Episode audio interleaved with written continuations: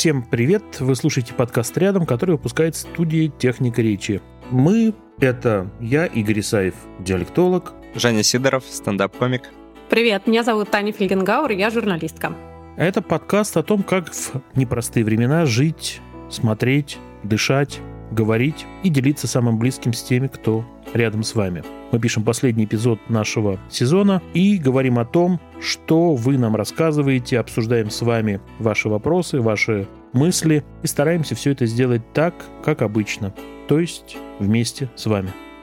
Большое спасибо всем, кто нам писал в течение всего сезона. Мы получили огромное количество писем, сообщений и комментариев э, с отзывами, поддержкой, очень личными историями, вопросами. И, к сожалению, мы не можем ответить всем, кто нам писал. Вот, но мы совершенно точно все прочитали. И огромное вам спасибо за доверие. Большое спасибо, что весь сезон вы нас э, слушаете. И мы вас всех э, очень нежно обнимаем, тетешкаем и говорим, что вместе мы совсем справимся. Первый вопрос нам пишет Дарина. Она приветствует нас, э, благодарит за подкаст. Мы благодарим ее, что она все это время нас слушала.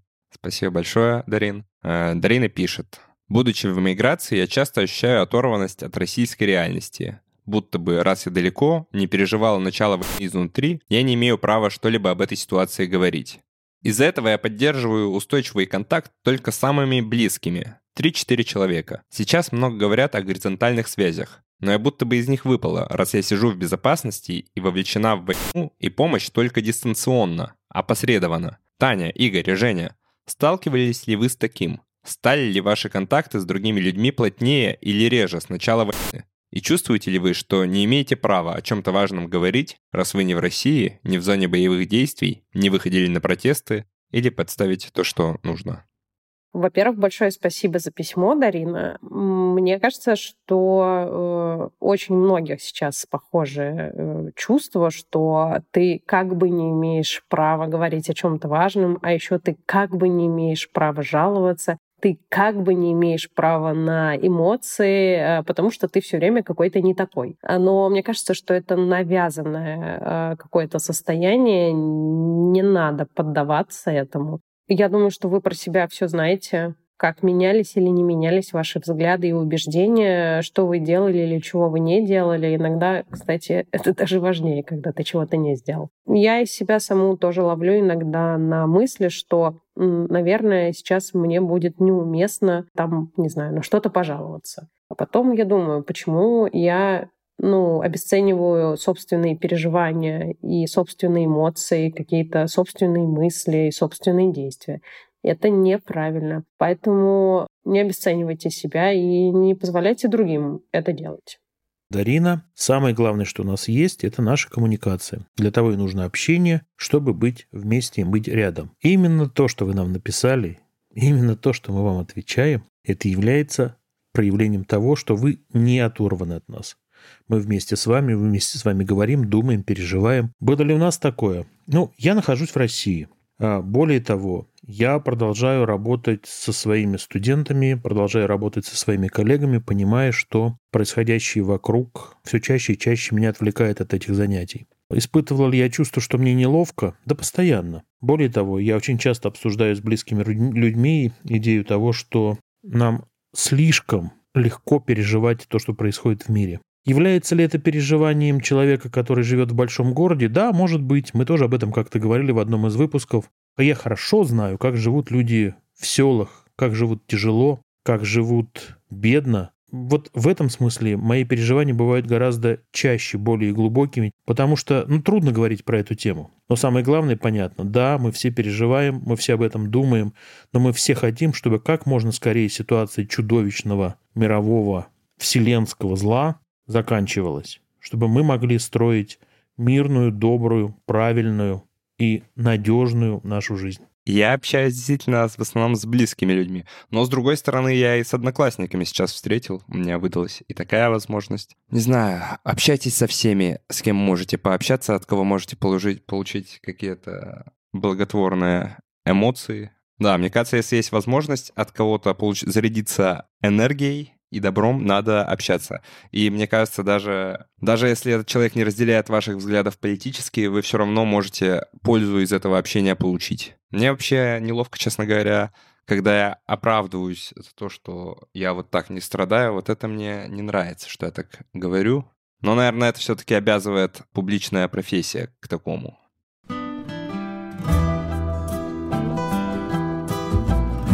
Как выйти из карьеры? Как зарабатывать больше? первую работу. Как сменить профессию? Как найти работу за границей? Как составить резюме?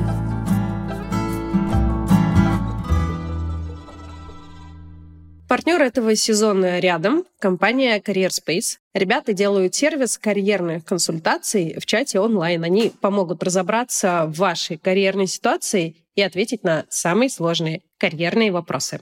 В течение всего сезона мы вместе с Career Space проводили конкурс для наших слушателей. Нужно было сформулировать самый важный сейчас, на ваш взгляд, карьерный вопрос. Сегодня мы объявляем его победителя. И для этого с нами здесь Арина Хромова, соосновательница Career Space. Арина, привет. Скажи, пожалуйста, какой из отправленных вариантов вопросов тебе больше всего понравился? Ну и рассказывай, почему. Да, всем привет. Спасибо, что позвали сегодня на эту рубрику. Из тех вопросов, что я увидела, с чем я познакомилась, мне понравился про смену карьерного трека. Звучит он следующим образом. Добрый день, вопрос такой. Насколько вообще целесообразно решаться на смену карьерного трека в эпоху нестабильности? Не лучше ли вообще сидеть там, где сидишь, до тех пор, пока все как-нибудь не успокоится в мире? Или наоборот, это сигнал к действию. А, если решаться на смену профессии, то сейчас. Вопрос от э, Маши Русковой. Ну, на мой взгляд, в этом вопросе есть куда копнуть, есть чего посмотреть чего стоит делать, чего не стоит делать, и с точки зрения здравого смысла, и с точки зрения финансового, и с точки зрения карьерного, раз уж мы все здесь сегодня собрались поговорить в том числе про э, карьеру. Как-то так. А сама ты как отвечаешь на этот вопрос? А, нам примерно похожий вопрос карьерной поддержки задают раз так по 15 на дню. А, Все супер зависит от того, в какой стадии решения Отчаяние. Ну да, слушай, стадия отчаяния здесь прям напрашивается. Да, все, все зависит от того, с какой стадии отчаяния, не знаю, а, решимости, продуманности приходит э, человек, потому что ну, процентов так 70, наверное, нам приходится отговаривать от того, чтобы они вот сейчас все бросали и быстро меняли свою жизнь. И не потому, что момент неподходящий, да, уже вот двигаясь к ответу на вопрос. Не потому, что момент неподходящий. Момент никогда не будет подходящим. Вот. В 2020-м был ковид, он был неподходящим. До этого, в общем, там, не знаю, кризис за кризисом все это было неподходящее. До этого говорили, что... У кого-то живот болел не вовремя. Живот да, болел так, не да. вовремя, не знаю, там с кошкой были проблемы. Вот я кто о чем, а я больна. У меня вот недавно кот болел. В общем, подходящий момент нет. Здесь играют немножко другие факторы. Ну, то есть э, приходят э, к вам люди и эксперты Career Space такие, так, давайте для начала проведем вам э, сессию терапии, немножко разберемся в вашем психологическом состоянии, а потом уже будем принимать решения. Блин, мы вообще очень-очень как бы за то, чтобы все занимались своими делами. И у нас иногда бывают случаи, когда человек приходит в таком состоянии, что мы просто не беремся за работу с ним, потому что ему реально сначала надо к психотерапевту, а иногда, прости господи, к психиатру. И только после этого к нам. Но если как бы серьезно говорить, да, то каждый раз, когда к нам приходит человек, он заполняет заявку и описывает свою ситуацию, мы задаем ему дополнительные варианты для того, чтобы понять вообще, сможем мы ему помочь или нет. Потому что если человек, типа, за два месяца хочу найти работу в США тестировщиком, никогда до этого тестировщиком не работал, но вот точно знаю, что найду, давайте вы мне с этим поможем. И зарплата от четырех с половиной. Да, ты... Ой, я вижу, уже не прям глаза загорелись. Мне кажется, это, это его был Да, запрос. мне вообще нравится. Мы ему не поможем. Ну, как бы ну, ответ простой. Продолжай вести подкаст, Жень. Хорошо, значит, э, мы давайте все порадуемся за Машу, которая смогла задать такой классный вопрос, э, который вывел нас на отдельный, видимо, подкаст, который мы сделаем уже там между собойчиком. Будет называться как э, Женя Сидоров не стал тестировщиком за две недели. Я обращусь к ним еще раз. Наверняка я смогу надавить. Постарайся, да. Возьми пару консультаций, тебя вернут в реальность. Думаю, никому не помешает. А, вот, Дарин, спасибо огромное. Машу поздравляем. А, все молодцы. Каждый занимается своим делом, как обычно. Если вы тоже хотите получить ответ на свой карьерный вопрос, смело обращайтесь к ребятам из Career Space. Для этого по ссылке в описании нашего эпизода есть форма, которую можно заполнить буквально за пару минут. Команда экспертов рассмотрит ваш запрос, э, затем напишет в Телеграме и даст бесплатную мини-консультацию. Оплатить подписку можете уже после того, как с вами свяжутся, если, конечно, все понравится. И тогда с вами будет работать уже целая команда экспертов, которые можно будет писать в чате каждый будний день. А у нас для вас есть промокод рядом, по которому подписку на карьерные консультации от Career Space можно купить на целых 47% дешевле. И не спрашивайте, почему 47. Всего за 7990 рублей. И действовать она будет целый месяц. В то время как обычно 5-10 тысяч рублей стоит всего лишь один час консультации с хорошим карьерным экспертом в Москве.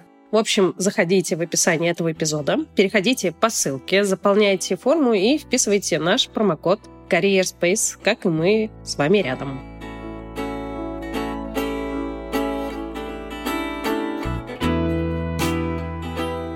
Следующее письмо нам написала Олеся, которая уже несколько лет 7 лет живет в другой стране, и для нее всегда Россия была местом, в которое она может вернуться в любой момент, местом, э, где она чувствует себя безопасно. И как будто у нас у всех были какие-то такие точки внутри страны, которые ассоциируются со спокойствием, тишиной какой-то, уютом и дауншифтинг такой. Ты в свое родное село мог произвести, я, например. Или вернуться в отчий дом куда-то, где как будто ничего и не произошло. А вот сейчас такого как будто места нет, что ты везде будешь чувствовать себя одинаково. Мы не будем э, читать э, письмо Олеси полностью, потому что оно очень личное.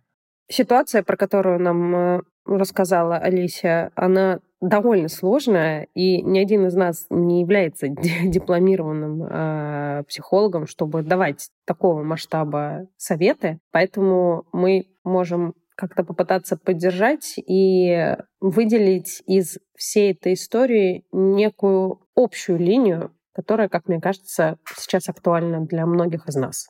Страх больших перемен — это нормально. Но и сами перемены — это тоже нормально. К сожалению, мы сейчас все оказались в ситуации, когда перемены часто бывают вынужденными и не всегда зависящими от нас. Но на самом деле внутри всего этого есть наши маленькие выборы для самих себя. Вот какой-то маленький выбор в пользу самого себя все равно можно сделать. И я думаю, что вам, Олеся, тоже нужно делать выбор в пользу себя, потому что вы у себя одна. Мы, конечно, рядом с вами, и мы вас поддерживаем, но все же в, конечном итоге у вас есть вы. Поэтому заботьтесь о себе, думайте о себе. И перемены, которые касаются вашей жизни, они могут быть на первый взгляд драматичными, но мне бы хотелось, чтобы в конечном итоге все было к лучшему. А еще, Лис, я вам скажу одну важную вещь. Когда студенты приходили ко мне и говорили, Игорь Игоревич, я поступил там на факультет, но на самом деле я не хотела или не хотел этого, это меня заставили сделать родители, потому что они всю жизнь мечтали этим заниматься, а меня попросили, чтобы я был тем человеком, который реализует их мечту. Я им всегда говорил, пожалуйста, сделайте этот самый главный, тяжелый на данный момент шаг. Сделайте так, как вы хотите. Пойдите учиться туда, куда вы хотите. И отправьте ко мне родителей, я с ними поговорю. Я им все объясню, что создание главного, важного, первого, большого, принципиального шага в жизни – это то, что вашу жизнь потом сделает гораздо более светлой и легкой. Это будет ваше решение и ваша ответственность за вашу жизнь. Вы делаете эти шаги, Олеся, вы действуете в правильном направлении. Что касается ощущения безопасности и дома, то ну, мне в силу профессии сложно сказать, что Россия была безопасным для меня местом. Но чувство дома я потеряла, к сожалению, да. И я прекрасно понимаю, о чем вы, и мне этого чувства дома очень не хватает. И в этом плане я ужасно вам сочувствую и сопереживаю. И честно не знаю, как это ощущение уверенности вернуть, потому что сама нахожусь в поисках. Если я что-нибудь разузнаю, я вам сразу расскажу. В общем, когда у меня дочь ходила в садик, ей было там максимально неуютно. Так бывает с нашими садиками. Когда ты сдаешь ребенка туда, ты сам себя чувствуешь человеком, который сдал в концентрационный лагерь ребенка. И ребенок чувствует все, что угодно, кроме того, чтобы желание пойти в этот детский садик. Она мне говорила, представляешь, говорит, я, говорит, вот ложусь там, говорит, спать, что у них такая стойка прямая, из нее снизу подлиннее кровать выдвигается, из середины покороче, сверху короткая. И они как чебурашки в этих ящиках из апельсинов спят. И она говорит, что я говорит, ложусь и говорит, закрываю глаза и сразу пытаюсь представить, как будто бы я на детской пластиковой горке, знаете, такие трубы, детские горки из труб, из труб пластиковых. Говорит, как будто бы я говорит, съезжаю в эту горку, а выезжаю у бабушки в э, маленьком городе. То есть ничего вокруг больше не существует. Заснул раз и в той стороне. Вот я очень рад, что мы служим той самой горкой для Олеси, на которой она, садясь, может выехать на стороне уюта и добра. Олеся, я внимательно читаю то, что вы написали, последние ваши слова. И ваше «обнимаю с красным сердечком» я вам транслирую и отправляю обратно. Спасибо вам большое за ваши слова. Мы старались быть вместе с вами. Мы старались все это понимать, и мы очень тонко чувствуем то, что вы пишете. Спасибо вам большое.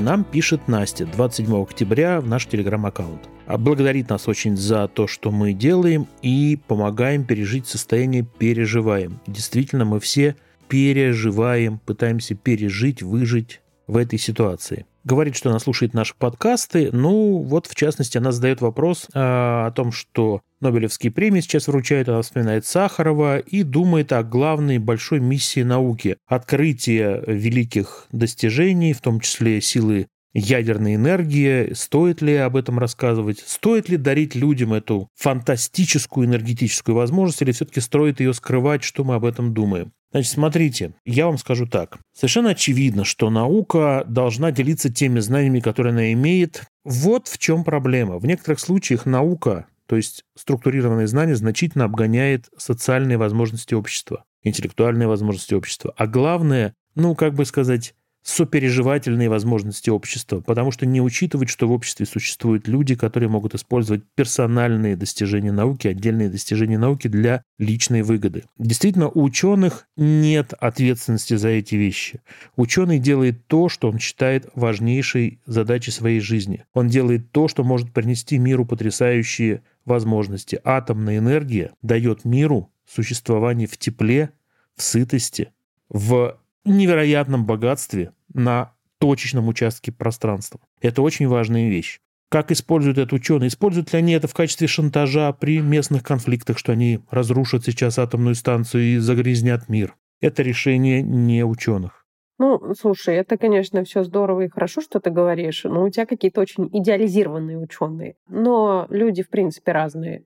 И от того, что человек может быть э, гениальным ученым, э, он одновременно с этим может быть и продажным ученым. Ну, честное слово. Поэтому давайте не будем прям совсем уж снимать ответственность э, с этих светлых умов. Я ни в коем случае не против движения прогресса и всячески за. Просто одновременно с этим я и за ответственный подход. И он должен быть не только со стороны ученых, но и со стороны всех, кто так или иначе причастен к внедрению и распространению каких-то изобретений. Наверное. А, но огромное количество ученых, которые доказали какие-то вещи, которые обществу безразличны. Но они делали это так же искренне, как атомные физики. Это другая история. Никто же не отрицает того, что стремление к знанию это, это здорово, хорошо, и, и это нужно поощрять. Мы же не, не про это говорим. Давайте примем э, это уже как данность. Да? Мы за то, чтобы люди стремились к знаниям в разных областях. Если вы видите молодого вундеркинда в школе, не надо его бить, чтобы он, а то он может стать злым ученым. Женя, конечно, прав. Э, не гнобите нердов, а то они станут злыми учеными и изобретут луч смерти. Кстати, вы знали, что Луна отдаляется от Земли? Да, постоянно, слишком быстро вращается. Да, э, такими темпами через сколько-то миллиардов лет мы лишимся приливов и отливов, между прочим.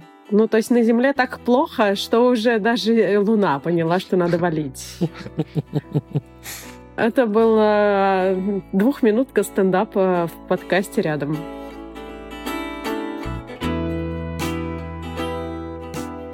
Четвертый э, вопрос у нас э, получен через анонимное личное письмо о том, как э, меняется э, наш социальный круг и наши отношения со многими близкими людьми. Это тема, которая тревожит огромное количество наших слушателей, в общем, и нас самих. Э, мы про это делали конкретный эпизод. Вот, собственно, вопрос. Если отношения с близкими совсем уж не складываются из-за разницы во взглядах, нормально ли с ними не разговаривать или стоит искать другой путь и пытаться говорить только на общие темы? У меня короткий ответ будет такой. Если вы не хотите разговаривать с людьми, не разговаривайте.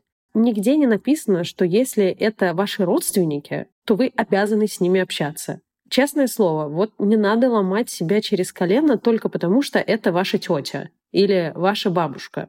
Так просто получилось, э, что у вас есть родственная связь. Но если этот человек вам максимально непонятен и не близок, зачем вы себя заставляете?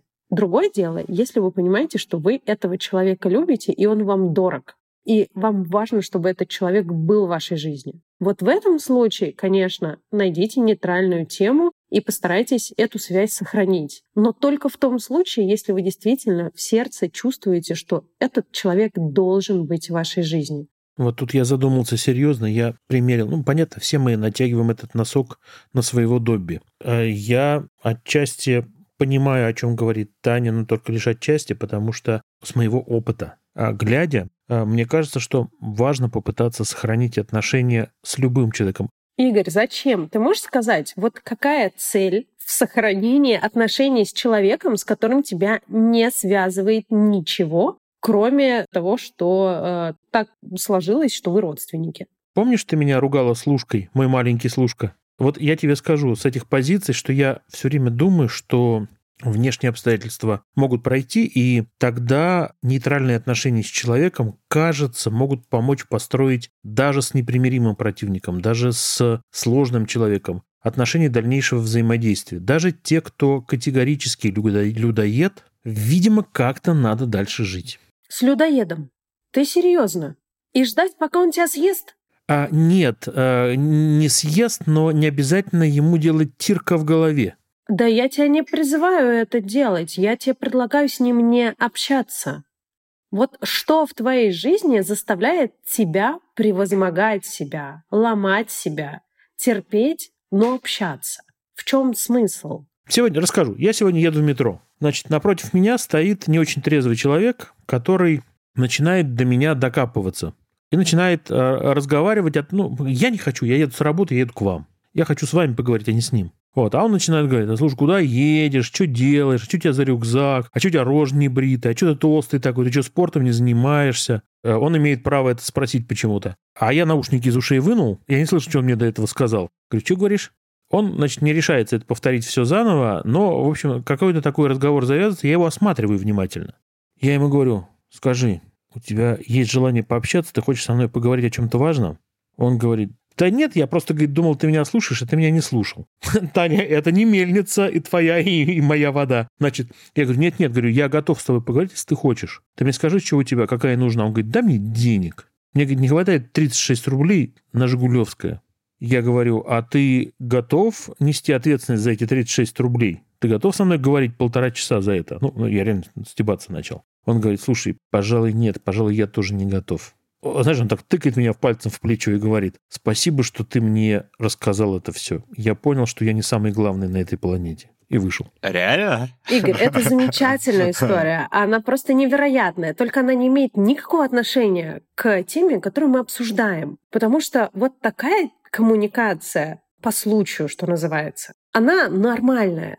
Речь идет о том, что ну, в чем проблема? Что у тебя есть люди, с которыми ты как-то связан, ну, так сложилось, да, это твои родственники, но они максимально далекие для тебя, непонятные, чужие люди. И ты почему-то, потому что так принято, должен с ними общаться. Вот мой вопрос в том, почему? Почему ты должен ломать себя через колено?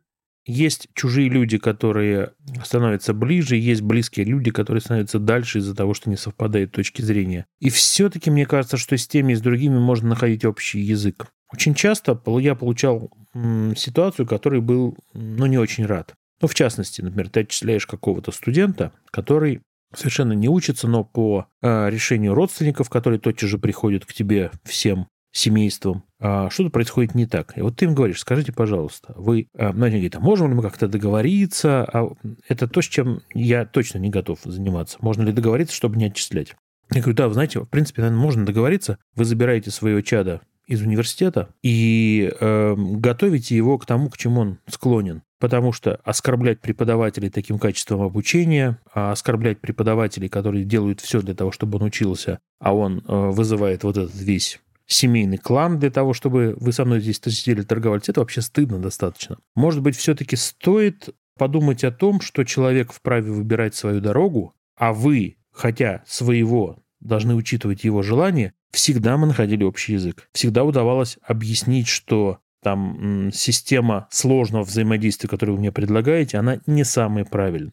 Может быть, я счастливый человек, что мне удавалось все объяснять даже очень сложным семейным кланам. Но, в принципе, я до сих пор считаю, что объясниться с людьми можно, даже самыми тяжелыми.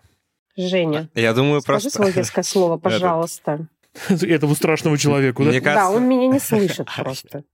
Ну, мне кажется, если человек не подлец, то можно с любым общаться. Но если человек в хиромантию там верит или еще во что-то, что он лечится какой-нибудь ерундой, ну, человек может заблуждаться. Это ж не делает его плохим человеком. Я думаю, со всех сторон есть достойные люди, и с которыми можно общаться. Я не думаю, что нужно со всеми поднимать эту тему, если вы ненадолго, я уже это говорил, что если вы недолго встретились, то, учитывая, что он живет в своем информационном потоке, то вряд ли за какую-то короткую беседу стоит пытаться этот поток перекрыть. Вы просто, ну, поругаетесь, и все, никакого толку от этого.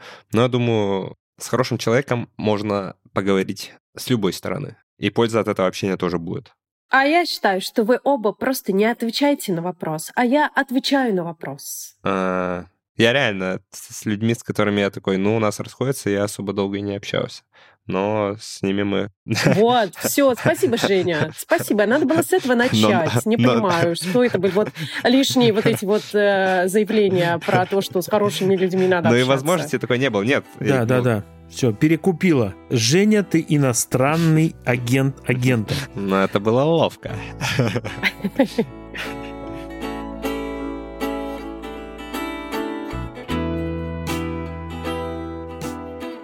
Значит, слушайте, э, нехорошо звучит. Мне написала одна слушательница, что она спит со мной. А, э, это в реальном, реально звучит так вот, да. Она говорит, слушайте, говорит, я, говорит, включаю, говорит, ваши, э, говорит, подкасты, и я, говорит, с вами сплю, Игорь Игоревич. Все хорошо. Мне часто говорят, что со мной просыпаются. Так что, видишь, Игорь, с тобой спят, а со мной а, просыпаются. Блин, а я, как происходит я, этот я процесс? томный такой, что уморяю, а это одни и те же да. люди. Не исключено, да. А, ну, у нас, на самом деле, последний вопрос от э, Михаила. Он такой прям вот всеобъемлющий, потому что он про то, что нас поддерживает вот прямо сейчас. Я подумала, что на самом деле вот прямо сейчас меня поддерживают люди, с которыми я разговариваю вот прямо сейчас. То есть э, это Игорь, и это Женя. И еще у нас есть за кадром, э, за сценой люди, которых вы не слышите в этом подкасте, но чьи имена мы всегда упоминаем, когда рассказываем, кто работал над этим эпизодом. И вот здесь Данил, здесь Маша, и они тоже меня очень поддерживают, потому что, во-первых, ну, мне очень нравится видеть их реакции на то, что мы говорим. И в этом плане формат публичных записей подкаста есть такой формат, когда все собираются и записывают подкаст. Это очень круто, когда ты видишь непосредственную реакцию на то, что ты говоришь. Ну, ты, конечно, одновременно с этим как бы немножечко работаешь на аудиторию, да, ты как бы чуть-чуть немножечко рисуешься, но все равно это очень классно. Поэтому я думаю, что каждый раз, когда мы спрашиваем, что вас поддерживает вот прямо сейчас, ну, я каждый раз буду говорить люди. А вот я скажу еще персонально то, что пишет Михаил. А Тане, говорит Михаил, я хочу сказать отдельное спасибо. Я стал лучше разбираться в том, как работает журналистика, что такое факт-чекинг и как выбирать медиаисточники. А еще, говорит Михаил, на Литресе есть книжки, где можно услышать Танин голос. А теперь отдельно про Женю. Нашел пару роликов с Женей. Дружище, у тебя шикарная улыбка и тембр голоса, так что продолжай в том же духе. Про меня ничего хорошего, как обычно, не написано, поэтому еще раз жму и говорю руку. Я еще очень-очень завидую тому, что пишет наш слушатель, что отправляет выпуск маме, отправили выпуск маме, потому что не знают, слушала ли она. И самая главная вещь, которую мы транслируем вам. Жизнь продолжается даже сейчас. Я долго переламывал себя, думая, стоит ли об этом говорить, ну вот так. Да, жизнь продолжается, при том, что она заканчивается в одном месте, начинается в другом, кошмар вокруг. Видимо, да, жизнь продолжается. И именно тот, кто ее продолжает и будет ее строить. Михаил, я вижу ваше сообщение. Обнимаю вас троих крепко, пишет Михаил. Михаил, примите наше объятие. Да, и огромное спасибо еще раз скажу всем, кто в течение всего сезона нам писал, комментировал, делился, спрашивал. Это правда очень здорово. Мы очень ценим ваше доверие, и мы ужасно благодарны за все слова теплые, за слова поддержки, которые вы нам присылали. Я надеюсь, что вы чувствуете хотя бы талику того, что вы присылаете нам, своей любви, своего тепла, а что вы э, тоже чувствуете это от нас. Игорь, я правильно поставила ударение в слове «талика»? Слушай, я сижу, гуглю словарь сейчас. Я Толику, конечно, привык с детства, но покажется, ты права. Ну, если вы считаете, что мы не правы, напишите, пожалуйста, в комментариях. Желательно 3856 комментариев на случай, если вы считаете иначе.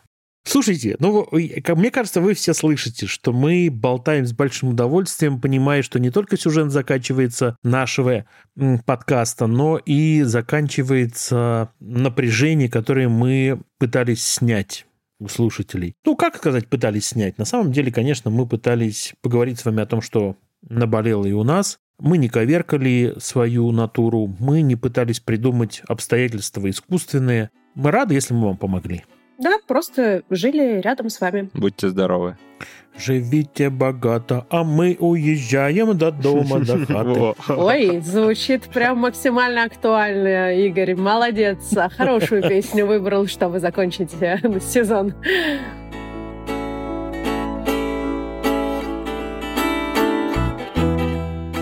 На этом все. Вы слушали последний эпизод сезона подкаста «Рядом». Это подкаст студии «Техника речи». И здесь его ведущие Таня Флингауэр, это я. Где-то рядом со мной Игорь Исаев и Женя Сидоров. Я не далеко. Я на дальнем фоне.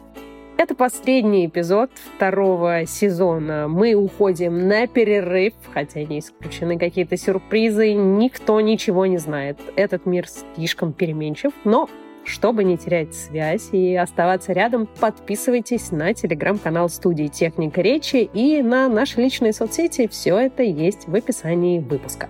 Ну и, конечно, вы все еще можете писать нам в телеграм-аккаунт «Техника, нижнее подчеркивание, речи», на почту подкаст «Техника речи студио» и в комментариях на тех платформах, где вы нас слушаете, в частности на YouTube и на Apple Podcasts. Вы нам очень-очень поможете, и нам важно видеть ваши оценки и отклики. А еще там же в Apple Podcast и еще, например, на Яндекс Музыке можно подписаться на наш подкаст. И когда выйдет новый эпизод, вам придет об этом уведомление. Если вы хотите поддержать нас, купив рекламу в нашем подкасте или в других подкастах студии «Техника речи», напишите в тот же телеграм-аккаунт или на почту ad собака. Эти контакты тоже есть в описании эпизода. Жаль, что мою шутку про ад мы использовали в прошлом эпизоде. Она кажется мне все еще смешной. А над этим сезоном работали редактор Данил Остапов, продюсеры Александр Садиков и Мария Габисова, монтажер Сергей Скурту и композиторы Виктор Давыдов и Алина Болызнева. Спасибо им огромное за терпение, понимание и заботу. Спасибо всем, кто был рядом. До скорого. До встречи. Пока. Пока, Пока спасибо. А сейчас, вполне вероятно, вы услышите то, что я написал к этому подкасту, изменив музыку рядом. Я очень хочу, ну, прямо так акцентировать внимание на том, что музыка, которая звучит в эпизодах рядом, это то, что заставило меня прийти в этот подкаст. Когда Саша Садиков сказал мне, Игорь, не хочешь ли ты поучаствовать и записать маленький эпизод? Он был в предшествующем моменте, как заниматься наукой в новой ситуации. Он мне прислал тизер такой, мгновенный, ну, практически для меня эпизод, как это звучало. когда я услышал музыку, я сказал, кто, что, как это вообще все устроено? Кто сделал этот потрясающий, сложный ритмический рисунок? И сейчас я все время пытаюсь достигнуть некоторого подобия. Я попытаюсь это сделать. Уважаемые друзья, дорогие друзья, пожалуйста, не судите строго. Это эмоции человека, который слушает эту музыку, пытается ее осмыслить и пытается ее переиграть, не претендуя на главное. Это потрясающий текст музыки, музыкальный текст. Я постараюсь его переосмыслить и вам показать.